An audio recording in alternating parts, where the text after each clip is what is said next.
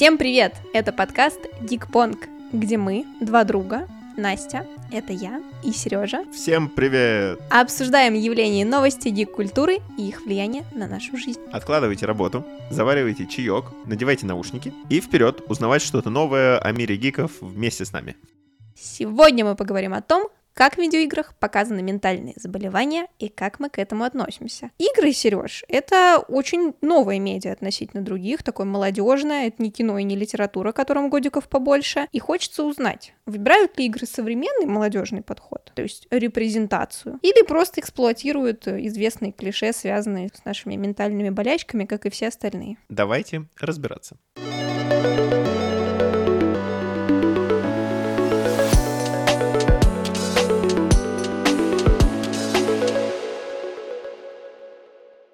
В начале каждого выпуска мы говорим о бэкграунде того явления, которое мы обсуждаем. И сегодня мы рассказываем об истории появления персонажей с ментальными расстройствами в видеоиграх. Скажи, что мы душним. Мы душним, ну, чаще всего ты, но в этой рубрике мы душним оба. Погнали. Первой игрой, которая действительно глубоко погрузилась в тему ментальных расстройств и была замечена не только геймерами и людьми из игровой индустрии, но и психологами, психотерапевтами, психиатрами и другими специалистами, стала Hellblade Senua Sacrifice. А знаешь, почему Сережа ее заметили психологи и психотерапевты? Почему? Потому что они помогали ее делать революционно. В том числе. Но до этого мы еще дойдем. Вообще, в играх появлялось немало персонажей, у которых были различные ментальные расстройства, но просто в Сенуа собрались, так сказать... Факторы титаны. Да, все, что нужно для того, чтобы действительно выстрелить как игра исследования определенного расстройства. Ну давай, погнали. То есть получается, что до этого всегда были персонажи, но вот с Сенуа мы можем сказать, что наконец-то кто-то взялся за задачу показать, как это работает в видеоигре, какие у этого ограничения, какой мир вот людей, которые страдают от какого-то расстройства. Да, и немаловажно здесь то, что за разработку этой игры взялась действительно популярная студия Ninja Fury. Это авторы Devil May Cry, Odyssey to the West и некоторых других известных тайтлов. Игра разошлась э, тиражом в более чем миллион копий. А На метакритике она получила 81 балл на PS4, 83 на PC и 88 на Xbox. Очень-очень, видимо, настолько лучше играть на Xbox в эту игру, что там аж на 7 баллов выше. На PlayStation вообще не так интересно играть э, в игры про расстройства, они у тебя и так есть. Или фанаты Xbox просто более добродушны. Ну давай попробуй тут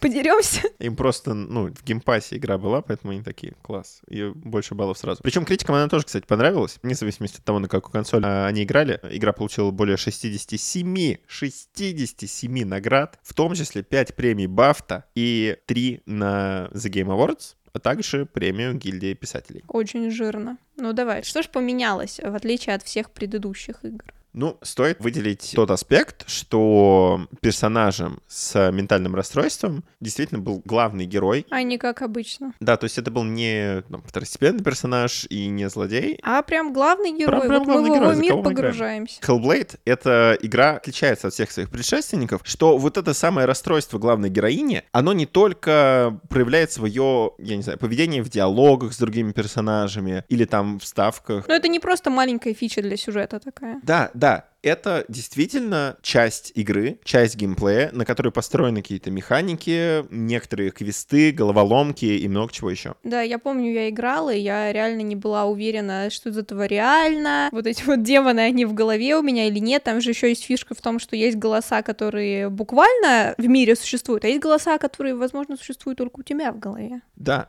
И здесь, кстати, мы возвращаемся к твоему поинту про специалистов, которые были привлечены к разработке игры. В данном случае Ninja Theory привлекали консультанта-психиатра и профессора медицинской неврологии Кембриджского университета Пола Флетчера. По его словам, он уже в процессе разработки видел, что ребята взяли эту тему не просто, чтобы ее как-то романтизировать, чтобы на ней как-то хайпануть, а действительно, чтобы максимально точно репрезентировать эту проблему. Но это не первый раз, мягко говоря, когда игры пытались показывать ментальные расстройства. И причем игры ААА. Мы в этом доме даже батарейки А найти не можем. Какие уж тут А игры. В общем, до этого тоже пытались. И у тебя есть даже список игр, которые пытались. Озвучь мне, что у тебя там написано. Например, LA Noir внезапно. И причем именно Rockstar в ходе разработки этой игры, они как бы ближе всего подобрались к вот этой вот репрезентации психического расстройства. Не в каких-то фантастических сеттингах. Да, то есть здесь, напомню, действие игры происходит в 1947 году, и, собственно, мы играем за полицейского, который должен расследовать череду жутких преступлений и, собственно, как-то продвинуться по вот этой карьерной лестнице. В ходе игры мы, собственно, путешествуем по городу, это открытый мир от третьего лица, все как мы любим у Rockstar, но при этом с различными головоломками, множеством каких-то экшен-элементов. И... Мы, мы не преступность, мы боремся с преступностью в этот раз.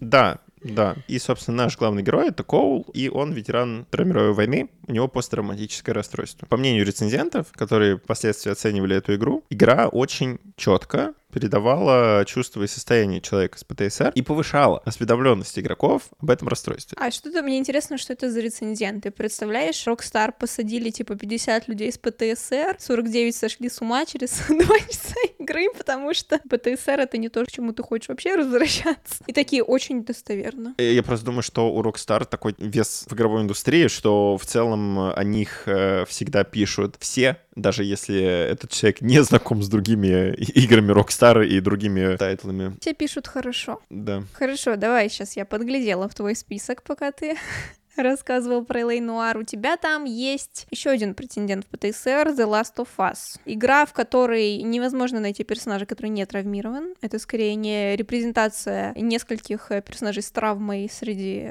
нормисного большинства. Это скорее игра про коллективный ПТСР у всех жителей планеты. Об этом прямо не говорится, но мы это понимаем, потому что все-таки случился, считай, апокалипсис. Ну да, и Джоул очень сильно страдает от синдрома выжившего. То есть э, он пережил этот апокалипсис и продолжал переживать все, что пришло за ним, а другие люди, ну и как бы его дочь в основном, они не пережили. И он, когда с Элли там связывается, вдобавок к его обычным ночным кошмарам, там флешбекам, у него добавляется пережитие вот этой травмы от потери ребенка. По нему вообще видно, что он, собственно, первое время не хочет э, брать Элли. Он говорит другим персонажам игры о своем решении другими словами, но мы-то, которые видели предисловие и пролог, мы-то понимаем, с чем это связано. Ну, слушай, а не одними ПТСРами будем едины. Давай, что у нас еще есть? У нас есть э, сонный паралич, и парасомния. Парасомния? Парасомния. В общем, нежелательные поведенческие феномены, точнее их система целая, которые наблюдаются у человека при засыпании, либо в течение сна, или при пробуждении. Такие симптомы и расстройства встречаются у Винсента Брукса, главного героя игры Катрин от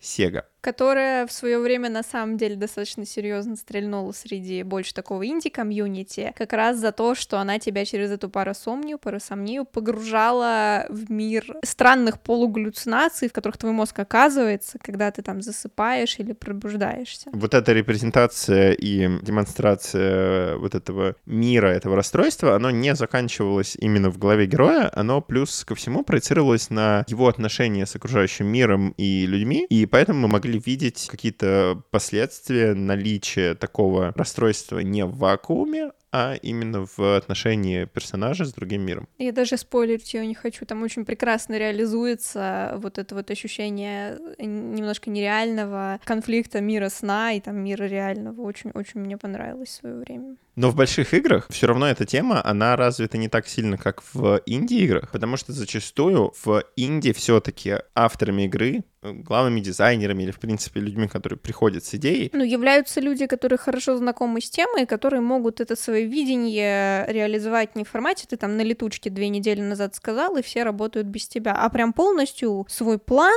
Причем даже не привлекая каких-то действительно специалистов, а просто описывая в игре свой опыт жизни с тем тем расстройством и свой опыт терапии и выхода из этого расстройства. Такой игрой, например, стала Depression Quest. Я на нем с 2013 года, как раз когда она вышла. Но это никак не связано. Это текстовая приключенческая игра. Это моя жизнь, Сереж, что ты время смеешься сидишь. Ладно, что там происходит? Мы управляем персонажем с депрессией. Да, пока только одни сходства, Сереж, я не знаю. Выдумал опять что-то, пришел рассказывает какой-то Depression Quest. И мы постоянно решаем, какие действия должен совершить человек человек в абсолютно привычных и повседневных задачах, ситуациях, обстоятельствах. Но некоторые, собственно, варианты, которые, казалось бы, игроку могли бы быть очевидны, они ему недоступны, потому что игра нацелена на то, чтобы показать, как живет человек с депрессией, и поэтому те варианты, которые как бы... Ну, помыть посуду, например. Да, которые не кажутся... Серая опция невозможно нажать. Которые не кажутся очевидными, либо недоступны просто в силу, как бы... Депрессии. Депрессии. Да. Их игрок выбрать не может. Ну, что там с депрессией?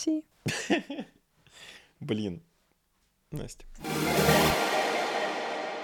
В общем, э, разобрались с тобой примерно, э, как бывает в AAA проектах и в инди-играх с ментальными расстройствами, и я с душноты своего полета пришла вносить вот во всю систему. Нашла очень интересную статью от uh, I Thrive Games 2018 года. Келли Дунлап, спасибо поправь меня, если я опять накосячила с ударением в твоей фамилии, которая рассказывала, что все игры, в которых э, у персонажа есть ментальные какие-то проблемы, можно разместить на спектре. То есть э, есть такие три уровня описания ментального расстройства. Смотри, первый уровень — это такой в одном измерении 1D. Игра просто устанавливает, что вот безумие есть в этом мире где-то. Есть какие-то ментальные проблемы. Вообще безумие и ментальные проблемы, между ними можно в видеоиграх поставить равно, потому что очень часто это одно и то же. Как это вообще выглядит? Вот у нас есть Skyrim, мы в него играем, а, где-то под нордским городом, по-моему, в Айтране есть жрец Хеймскар. Он проповедует конец времен, жители ходят вокруг и говорят, ну, он крейзи, конечно, мальца, и на этом все заканчиваются. Или еще есть безумие, которое зашито в названии. Персонажи в Borderlands целый класс врагов называются психи, но, в принципе, кроме того, что они психи, игра ничего сообщать не планирует, это не важно, просто, ну, ходят, психуют, все. Кстати, в контексте расстройств у меня, возможно, я просто не знаком с историей названия игры, но учитывая специфику персонажей Borderlands и названия... Да, неплохо, неплохо. Нет ли в этом как бы уже заложенного некоторого смысла?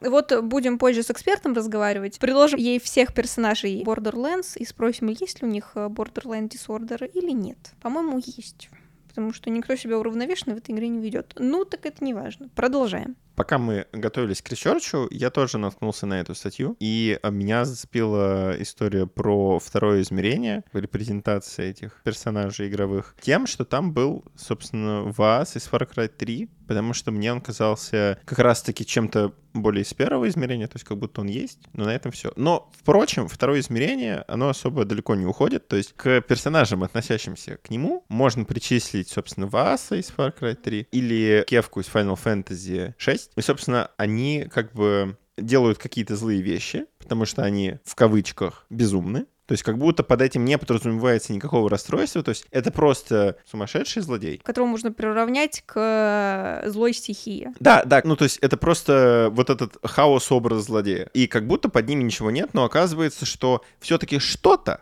что-то но есть. Да, ну или из хорошего, вот э, Симметра из Overwatch, как бы для, вроде бы для ее персонажа важно, что она с аутистического спектра, но, в принципе, ни на что это не влияет. Да, и конкретного, собственно, диагноза мы не можем поставить, мы просто понимаем, что у нее есть симптомы, скажем так, какого-то количества заболеваний. Нейроидентичность да. явно присутствует, но на этом все. А вот в 3D, на третьем уровне, с тремя измерениями, уже у нас появляется такой э, комплексный подход к тому, чтобы показать разные аспекты устройства мира человека человека с ментальными расстройствами, почему, как, на что это влияет, и как раз-таки мы с тобой разбирали уже один пример вот этой истории, это Hellblade, и есть еще Night in the Woods, это очень милая игра про город э, зверюшек мультяшных, и сюжет крутится вокруг э, вот, пути главной героини, которой очень тяжело в своем городе, в собственном доме, она очень с виду грубая, невежественная, но вот за 10 часов, которые ты в эту игру играешь, ты погружаешься в то, что все в ее жизни очень многое продиктовано обусловлено проблемами с ментальным здоровьем, тревога, депрессия, диссоциация. Ты учишься смотреть на то, что по факту как будто бы ничего глобального не происходит в сюжете этой игры, но в мелочах реализуется в каждой мелочи то, как она видит этот мир, как она себя в нем чувствует. То есть какой мы можем сделать вывод из этой статьи про три измерения. Он заключается в том, что как бы игры в основном, они просто обосновывают какими-то расстройствами и заболеваниями сюжет. Особенно каких-то злодеев, пытаясь то ли добавить им харизмы, то ли вызвать какое-то... Ну, эмоцию. Да, просто эмоцию. Ну, а в 3D работать очень затратно, потому что у тебя вся игра должна выглядеть определенным образом. Да, но как выяснилось, вспоминая тот же Hellblade, это возможно и действует игре только на руку, как действительно попытки разобраться. Но не все игры про это. И иногда они хотят просто поэксплуатировать все это и пойти спать. Но чистые невинные сны недоступны большинствам персонажей видеоигр, потому что очень многие из них чем-то страдают. Принесла тебе еще одно исследование американское для журнала Frontiers in Psychiatry, которое напечатали аж в прошлом году, которое рассказывает, собственно, кто чем болеет. Ну так, примерно они прикинули. Сделали ревью 456 популярных игр с 2002 года по 2021 и обнаружили, что в 54 из них есть герои, у которых прям явно выраженные симптомы какого-то расстройства, не всегда понятно какого, но четко что-то не так. Вот. Что выяснилось? У 42% всех персонажей, у которых есть проблемы с менталкой, поведение похожее на шизофреническое. Вот, например, Талан Маликас из Jedi Fallen Order или Цицерон из Скайрима, которого мы все, конечно, очень любим, но который вот страдает мальца. На втором месте с 30 могучими процентами галлюцинаций без диагноза галлюцинируют все, всегда, с большим удовольствием. Resident Evil The Village построен на том, что кто-то галлюцинирует. И очень часто эти самые галлюцинации — это просто результат употребления всякого разного или контакта со сверхъестественным. Вообще контактом со сверхъестественным Сереж любит, э, как это сказать, он очень тесно идет об руку в популярных медиа с какими-то проблемами. Вспоминая Resident Evil The Village для VR, хочется сказать, что галлюцинирует персонаж а страдают все. Да, а тошнит потом тебя очень сильно и очень долго. Это дополнительная опция для тех, кто был не готов именно... Иммерсив. Да. Иммерсия. Да. На третьем месте с 9% диссоциативное расстройство, когда человек расщеплен, и альтер-эго всегда очень агрессивно и любит убивать, конечно же. А у нас а, был антагонист в Человеке-пауке от Инсомниак, которого звали, ну, черно-белый человек.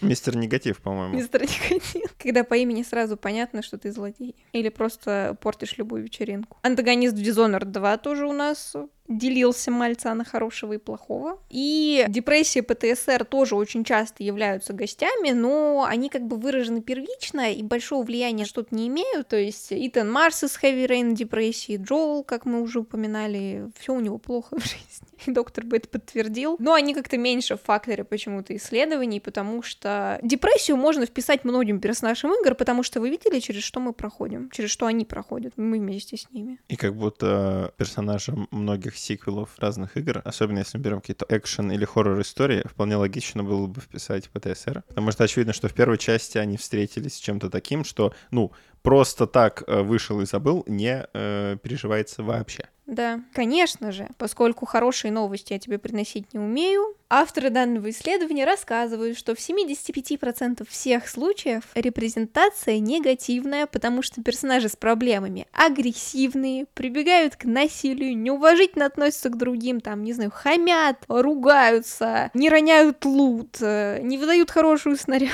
что еще можно сказать. Всего один случай из 54 считается позитивной репрезентацией. Это персонаж Watch Dogs 2, у которого высокофункциональный тип аутизма. Как тебе такие новости? Ну, про Watch Dogs, кстати... Как будто не все учли? Нет, как будто предпосылки к тому, что они будут развивать тему именно с э, расстройствами аутистического спектра, они были еще в первой части. Я, кстати, хочу сказать, что игры никогда не трогают людей со спектра. Люди со спектра всегда милые, приятные, если они есть, дай бог, если, как, например, а, кузнец-творец из Dragon Age, они всегда к ним никаких претензий. Все остальные агрессивные психи, шизики, эти никогда. Очень приятно. Спасибо. А еще в играх отвратительно, просто отвратительно изображают психотерапию. Вспоминаем пример с э, Майклом и его психотерапевтом из GTA 5. Понятно, что Rockstar в каком-то плане все гиперболизировали, и вообще игра несерьезная, и вообще такая сатира над всем подряд. Но, тем не менее, репрезентация психотерапии там была просто отвратительная. А, а что там был-то? Терапевт из Майкла, он просто, как бы, получается, выкачивал деньги, а Майкл, как бы, ну, ему было все равно до тех пор, пока с ними не случился просто какой-то невероятный конфликт, когда они... Напомни, Настя, что у них случилось? Я не помню, он отказался с ним работать, по-моему, и не играла. И, по-моему, его можно убить за это. Какой кошмар. Да, вот хорошо, что ты про это сказал, потому что у меня есть небольшая личная история. В Assassin's Creed Syndicate главному герою дают задание остановить сеанс ЭСТ. Это электрошоки, и тебе явно дают понять, что это надо сделать, иначе все, мы потеряли человека, все будет очень плохо, и вот эти вот электрошоки не должны случиться. Напоминаю, это когда к тебе подключают такую штучку, которая проводит электроимпульсы тебе в мозг, в общем-то, это выглядит не очень приятно, но вообще-то во всем мире считается, что это очень эффективный и абсолютно безопасный способ лечения людей, у которых к медикаментам устойчивость. И I took that personal, потому что у меня устойчивость к медикаментам, и я проходила 5 сеансов ЭСТ в своей жизни. Это абсолютно безопасно. И в чем у сценаристов Assassin's Creed Syndicate была претензия, я не понимаю.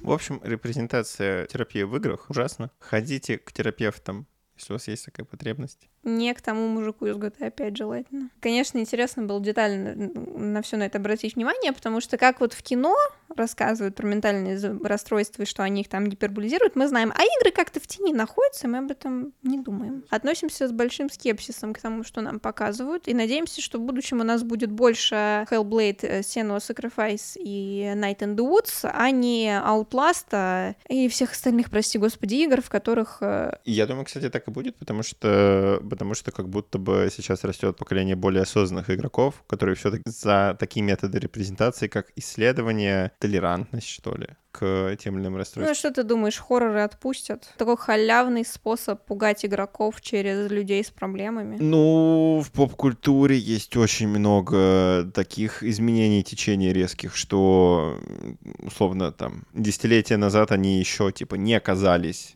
такими очевидными, а через 10 лет уже хоп, и парадигма совсем другая. Поэтому я думаю и надеюсь, что она здесь изменится тоже в лучшую сторону, в сторону исследования, воспитания толерантности и вот этого всего, а не демонизации и стигматизации.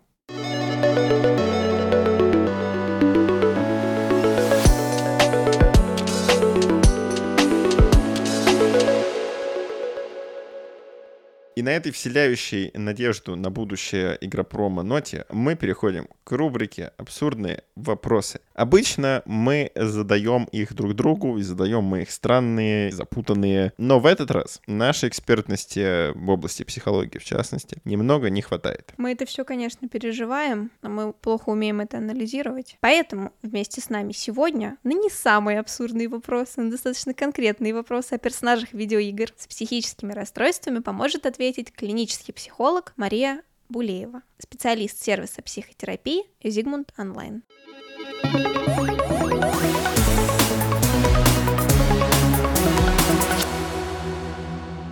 В Zigmund Online работают более тысячи психологов из разных подходов. Психоанализ, экзистенциальный, гештальт и другие. Если не понравился психолог, вы можете сказать об этом поддержке, и Zigmund Online подберут вам другого специалиста. Каждый сотрудник имеет дипломы о высшем психологическом образовании, сертификаты для ведения психотерапии регулярно, они проходят супервизии и личную терапию. Заниматься можно онлайн из любой точки мира в удобное для вас время. А с нашим промокодом GeekPong, его вы найдете в описании, вы получаете максимальную скидку 30 30% на первую консультацию. Стоимость составит всего 1950 рублей. Переходите по ссылке в описании к этому выпуску или вводите промокод вручную на сайте.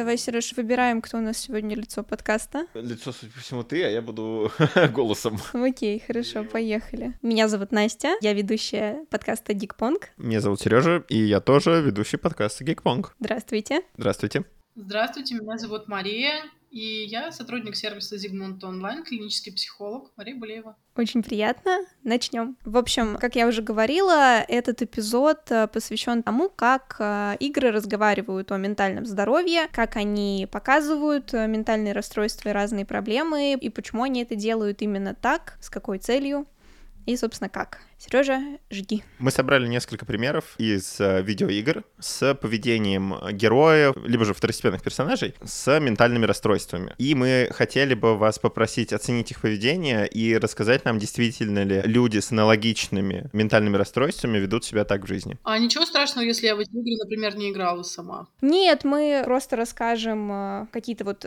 вещи из того, как они себя ведут, и э, ваша задача как бы представить, что было бы, если бы это были такие более реальные люди, и действительно ли такое бывает в жизни вообще. Если бывает, то что можно было бы диагностировать этим людям? Хорошо. И заходим мы с э, хоррора, с ужаса. Персонаж Деннис из э, игры Outlast, такой более тяжелый пример. У Денниса четыре личности. Старший брат Тимми с нарушениями в речи, его отец и их дедушка. Все личности активны одновременно, они друг с другом постоянно вслух разговаривают, у них живой диалог. И при этом все четыре личности склонны к насилию, не гнушаются тем, чтобы пустить других людей, э, чтобы спасти свою шкуру, постоянно обзывают и командуют старшего брата, который заика, но ему вроде бы комфортно до тех пор, пока они все защищены от более страшных персонажей игры. Так, ну смотрите, да, я так понимаю, что здесь, э, если мы говорим про диагноз, то это э, диагностично, да, как расстройство множественной личности, но при этом всем на самом деле официально такого диагноза нет в психиатрии в принципе, то, что может быть множественная личность. Это находится, скажем так, в дискуссии э, среди врачей, клинических психологов, психологов, но в основном, конечно, все диагнозы ставит врач-психиатр. На данный момент э, такого диагноза ни в каком руководстве психиатрическом нет. Потому что в целом э, есть мнение о том, что невозможно существование сразу нескольких отдельных личностей у человека, потому что все равно каким-то образом он как-то живет и функционирует в социальной среде, и поэтому это ну, взаимоисключающие понятия. При этом всем, э, если мы, например, э, рассмотрим другую точку зрения, потому что так думают не все психиатры, а есть, например, случай Билли Миллигана, который достаточно такой известный, в том числе Сибилы, и лечила их одна врач-психиатр, которая говорила о том, что ну, у Сибилы было порядка 16 личностей, у Билли Миллигана 24. И она как раз, если мы, например, возьмем за гипотезу о том, что такой диагноз действительно есть, то в таком случае они не могут существовать сразу же параллельно одномомент, потому что на передний план выходит определенная структура, которая на какое-то время занимает полностью сознание человека. Но в целом, э, скажем так, официальная точка зрения на это все дело, что это скорее некоторые такие рекламные ходы, где была описана в красках эта история. То есть никто не говорит, что такого вообще вот как бы нет и там не может быть такого, но при этом всем вот тот процесс, который описан, нет, такого, такого скорее не бывает. Ну, ставим тогда красный крест на этом примере. И у нас есть э, следующий пример. Он более легкий, наверное, бытовой. Это персонаж э, Рэйчел Эмбер из игры Life is Strange. Ее, наверное, главная характеристика — это высокая импульсивность. Она всегда пытается избежать проблем, в том числе с помощью алкоголя, и использует различные инстинкты, которые как бы оправдывают ее поведение. То есть она постоянно настроена на то, чтобы в любой непонятной ситуации скорее бежать, а не бить. Она принимает импульсивные, плохие решения и пытается их оправдать и как-то рационализировать, но при этом это все сводится в итоге к самодеструктивному поведению. Она любит тянуть как бы еще и других свои авантюры. Например, она пытается сбежать из города в 16 лет абсолютно без денег, без какой-либо поддержки, убежать от родных, близких, друзей и так далее. Ее образ, пожалуй, характеризуется еще тем, что он стал очень популярен э, за пределами игры, и ее начали романтизировать как игроки, так и многие люди в интернете, которые как бы не играли в игру, но при этом вот по описанию ее поведения они ее начали а, как-то возвышать, наверное. Что она такая особенная. Это началось еще в самой игре, что другие персонажи про нее говорят, что она такая уникальная, умная, яркая личность. Ну, здесь э, из того, что первое, так, наверное, э, можно было бы предположить, это э, такие вещи, похожие на пограничное расстройство личности но там нужно, как бы, э, если бы это, предположим, был реальный человек, то я бы, например, задавала множество уточняющих вопросов, потому что, в принципе, это может быть как пограничное, так и другие расстройства личности, такого, да, спектра, где есть импульсивность. Но первое, наверное, вот из-за той информации, которая есть, я бы задумалась над пограничным расстройством. Хорошо, в этот раз мы явно ближе, да. Ну, скажем, да, такое может, может быть при спектре расстройств скажем так. Ну, то есть делаем такой микровывод, что когда какие-то более бытовые вещи изображаются, конечно, выборка очень маленькая, но когда у нас какие-то такие расстройства личности, вроде пограничного, может быть, тревоги, они более, наверное, достоверно изображаются. А вот когда мы уходим вглубь, ближе к там галлюцинациям, к расщеплению личности, то не очень хорошо это получается. Ну, скажем так, что в целом то, что вот мы говорим, да, галлюцинации, расщепление личности, это уже как бы большая психиатрия, то есть все-таки э, расстройство личности это как бы небольшая психиатрия, а большая психиатрия это где у нас есть такие заболевания, как биполярное эффективное расстройство, шизофрения и там, да, шизофренический спектр, предположим, да, вот такие заболевания серьезные. Действительно, это не очень достоверно с точки зрения клиники отображается всегда во всех э, персонажах. Хорошо. А мы еще хотим а, немного продолжить так а, микрофантазировать и поспрашивать а, вас про то, какая реакция может возникнуть у игроков, которые играют в видеоигры, видят вот этих персонажей, которые ментально нестабильны, и сами испытывают некоторые эмоциональные переживания. То есть, например, если ты играешь за персонажа, у которого ну, тревога, депрессия, ты с ним себя начинаешь идентифицировать, можно ли так свои травмы прожить, например? Можно ли так свои травмы прожить? В смысле, чтобы их прожить, это должен быть какой-то определенный сюжет, где от, как говорится, там условно плохого к условно хорошему. Ну, какая-то часть, возможно, возможно, станет полегче. Но в целом я не думаю, что это прям может каким-то исцелением обладать действительным, если мы просто играем за персонажа. Конечно, персонажи с ментальными расстройствами, за которых играет человек, при его высокой чувствительности или недостаточном внутреннем ощущении себя, они могут влиять. Вот хочется понять, как они могут э, влиять. То есть, например, если у тебя тревожность высокая или такой ты в депрессивном эпизоде, и ты вот проходишь в игре с персонажем путь, а у него вот похожие симптомы на твои, может ли тебе это как-то помочь на твоем пути, что ты не один, вот он тоже, или наоборот, э, это тебя еще сильнее расшатает, что он волнуется, ты волнуешься. В этой формуле очень много переменных, таких как внутренний мир и, в принципе, бэкграунд человека, который как бы здесь остается за скобками. Но в целом я могу предполагать скорее больше усугубление симптомов, человек, у него, предположим, случилось какое-то такое ментальное расстройство.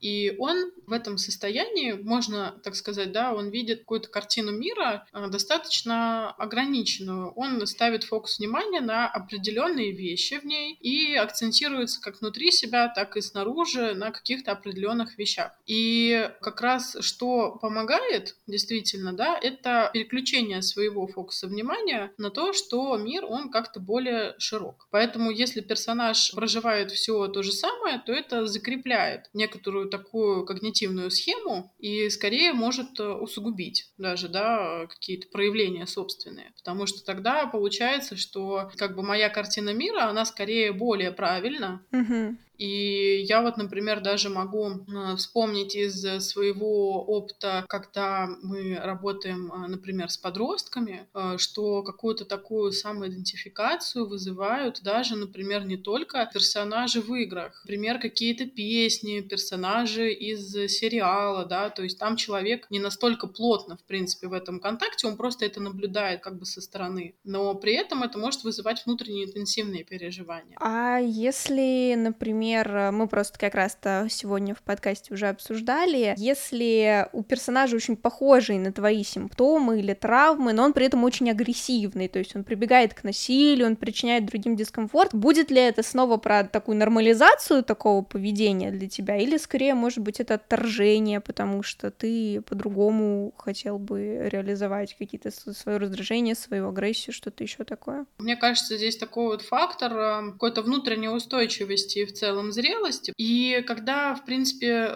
человек наблюдает за персонажем то, что он достаточно агрессивный, это не обозначает то, что он сразу же точно станет агрессивным и также будет действовать. Это такое чувство облегчения, потому что есть нормализация этой агрессии, и он как бы через э, это проживает. Но если, например, мы говорим про людей, которые недостаточно устойчивы, да, или это действительно там подростковый возраст, то если персонаж, с которым они сливаются, демонстрирует агрессивные паттерны поведения, это может в целом повлечь за собой такую нормализацию и, ну, дальнейшее какое-то, ну, так скажем, такую инструкцию к действию. Ну, то есть, может быть, как терапевтический такой эффект через проживание, а может быть, что прям поведение нормализуется, если, ну, чувствительность высокая, и бедовый может быть результат получается. Скажем так, да. Здесь вот скорее больше всего значение имеет именно фактор внутренней устойчивости, внутренней какой-то самоидентификации, зрелости. Так, поняли, взяли на карандашик. Когда-то бывает полезно, когда-то может быть не полезно. И у нас еще были э, некоторые вопросы, касающиеся э, игроков, которые не встречались с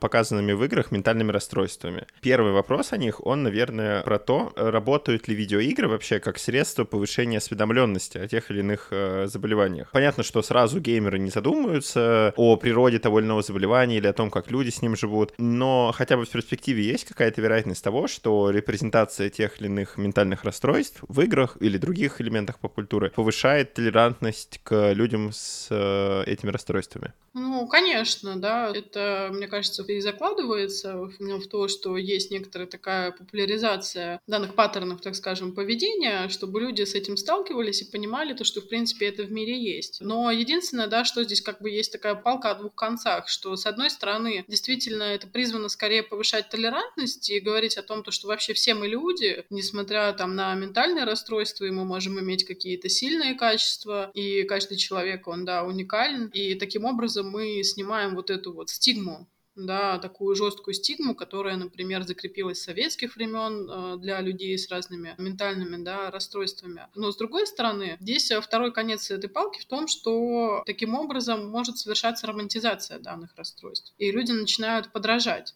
этому. И искать у себя излишне какие-то симптомы. У них начинается уже такое ощущение, что действительно у них какое-то ментальное расстройство, и люди начинают на этом зацикливаться, при этом приумножая свои там небольшие симптомы. Ага, очень интересно. Спасибо. Мы сегодня просто разносим немного в пух и прах отдельные методы репрезентации в играх. А если ты молодой игрок, ты начинаешь играть, ты видишь людей, у которых там очевидно какие-то заболевания, тяжелые переживания, и они как раз ведут себя при прибегают прям к насилию, агрессии, может ли это создать стигму против вообще всех людей с ментальными заболеваниями? Что ты смотришь и такой вот, как в Советском Союзе, очевидно, это психи. Я бы к ним вообще не подходил никогда. Естественно, это может создать стигму как раз дополнительную, да, о том, что все люди, у которых есть такие переживания, вот они, собственно, совершают вот это. Хотя на самом деле, по статистике такой именно психиатрической, действительно каким-то жестоким формам насилия, ну, это просто очень-очень маленький процент того, кто вот к ним а, прибегает. То есть, подытоживая, можно сказать, что как бы у репрезентации персонажей с ментальными расстройствами в играх есть как бы главным образом а, два достоинства, то есть это повышение осведомленности о тех или иных расстройствах и возможность игрока э, каким-то образом узнать, что у него есть те или иные симптомы, и, возможно, на ранней стадии обратиться к специалисту. Ну или прожить их еще. Или прожить их. И э, две негативные, то есть это романтизация нормализация. Нормализация. И э, тогда уж третья дополнительная стигматизация. Да, да, ну и усугубление своих собственных симптомов тоже. Мы говорили о том, то, что такое может случиться. Если человек играет за этого персонажа, может быть усугубление своих собственных симптомов тоже. Но не стоит как бы воспринимать игру за реальность. Вот это вот главный посыл. Что это все равно в любом случае игра. В реальность сложнее, скажем так. Реальность намного сложнее и многослойнее, чем игра. И это мой основной посыл вообще для всех игроков. Хорошо. Спасибо вам большое. Очень рады были обсудить и еще услышать про то, что к формам насилия прибегает очень маленький процент, потому что в играх э, мы как раз обсуждали, прибегают 69% всех ментально больных персонажей к насилию. Нет, это... Нет, нет. Вот. Очень было приятно пообщаться. С нами была клинический психолог Мария Булеева, которую мы благодарим за участие в нашем подкасте.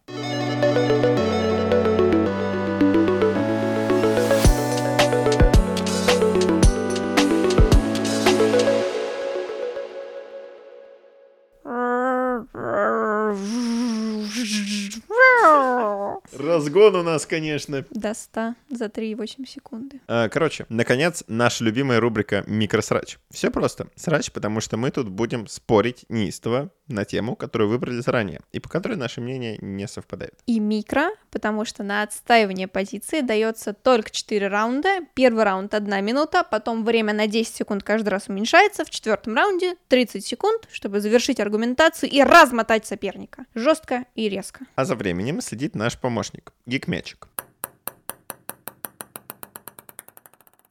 Вы услышите этот звук, когда наше время закончится, и ход должен будет перейти к другому ведущему. И тема сегодняшнего микросрача — почему романтизируются персонажи с психрасстройствами? Виноваты игроки, которые сами в это лезут, или создатели, которые осознанно делают на это упор? И, Настя, ты начинаешь. И на отстаивание твоей позиции у тебя есть минута.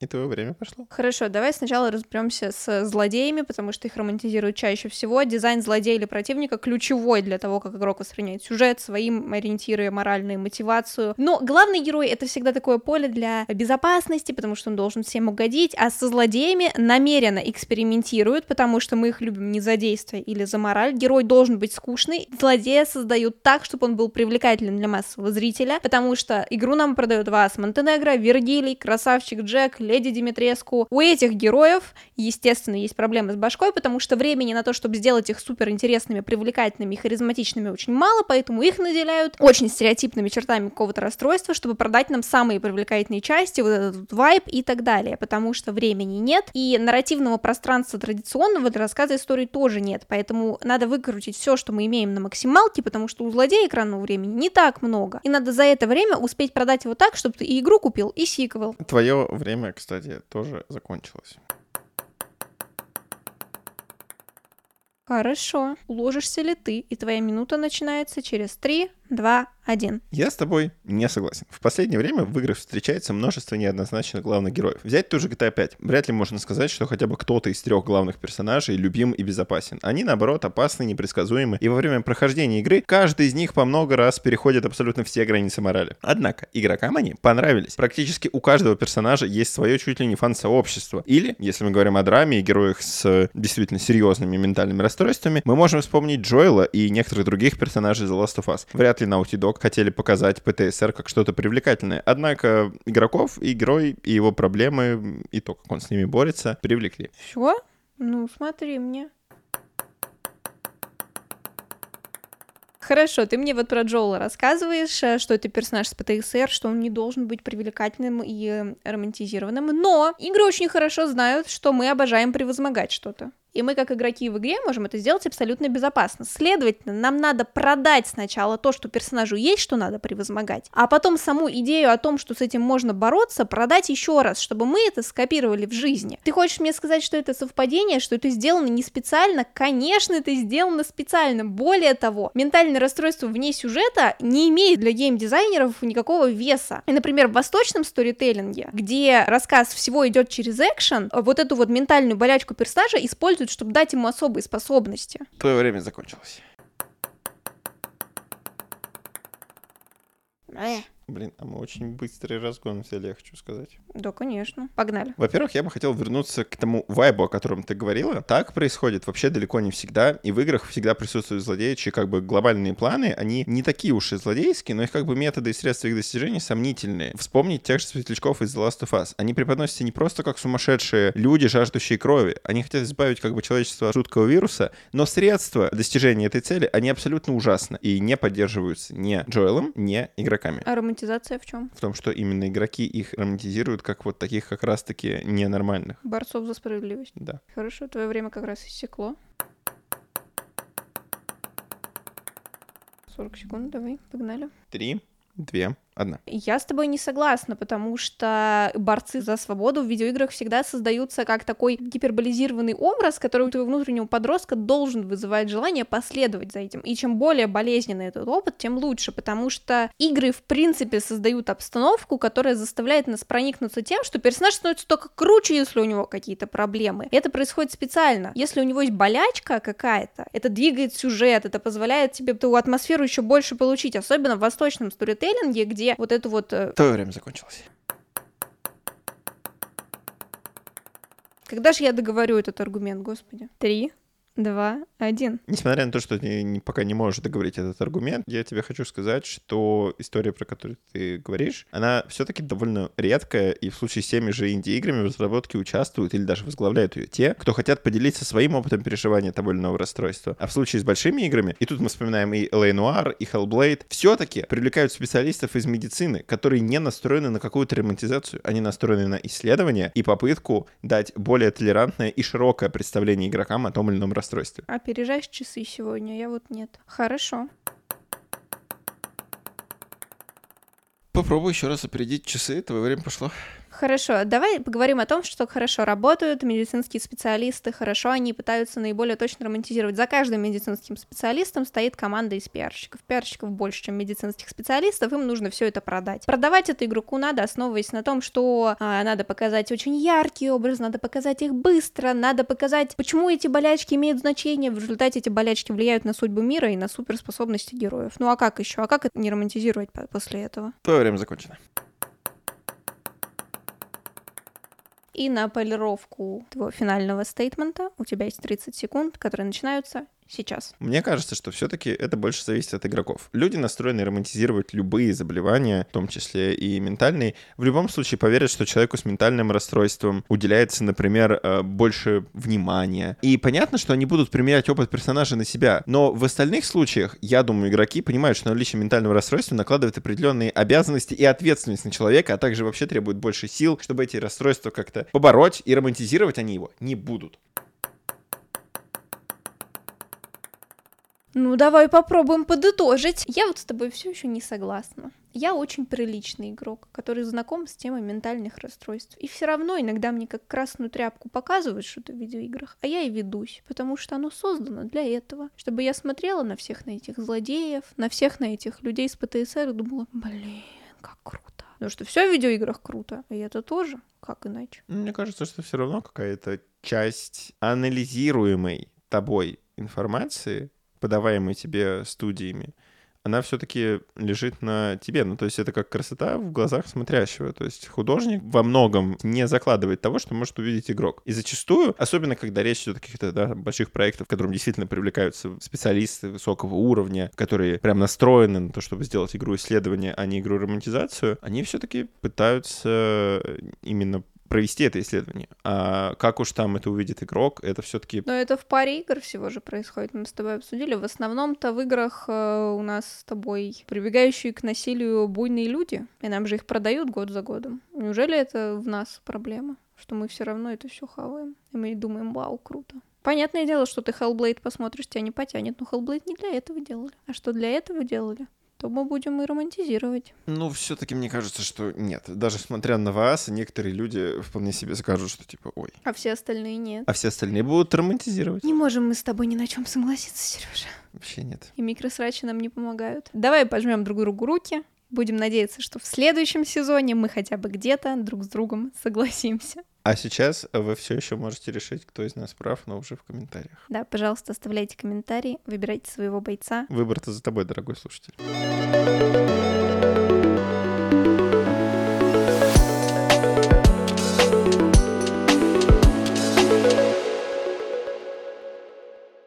С вами были Настя и Сережа. Мы вернемся к вам в следующем сезоне и расскажем еще очень много интересного про культуру гиков. У нас план написан на полгода вперед. Это был подкаст Geekpong. Оставайтесь с нами. Всем пока. Слушайте нас на удобной для вас платформе и не забывайте ставить оценки, лайки, оставляйте отзывы. Это очень помогает в продвижении подкаста и мотивирует нас к дальнейшей работе.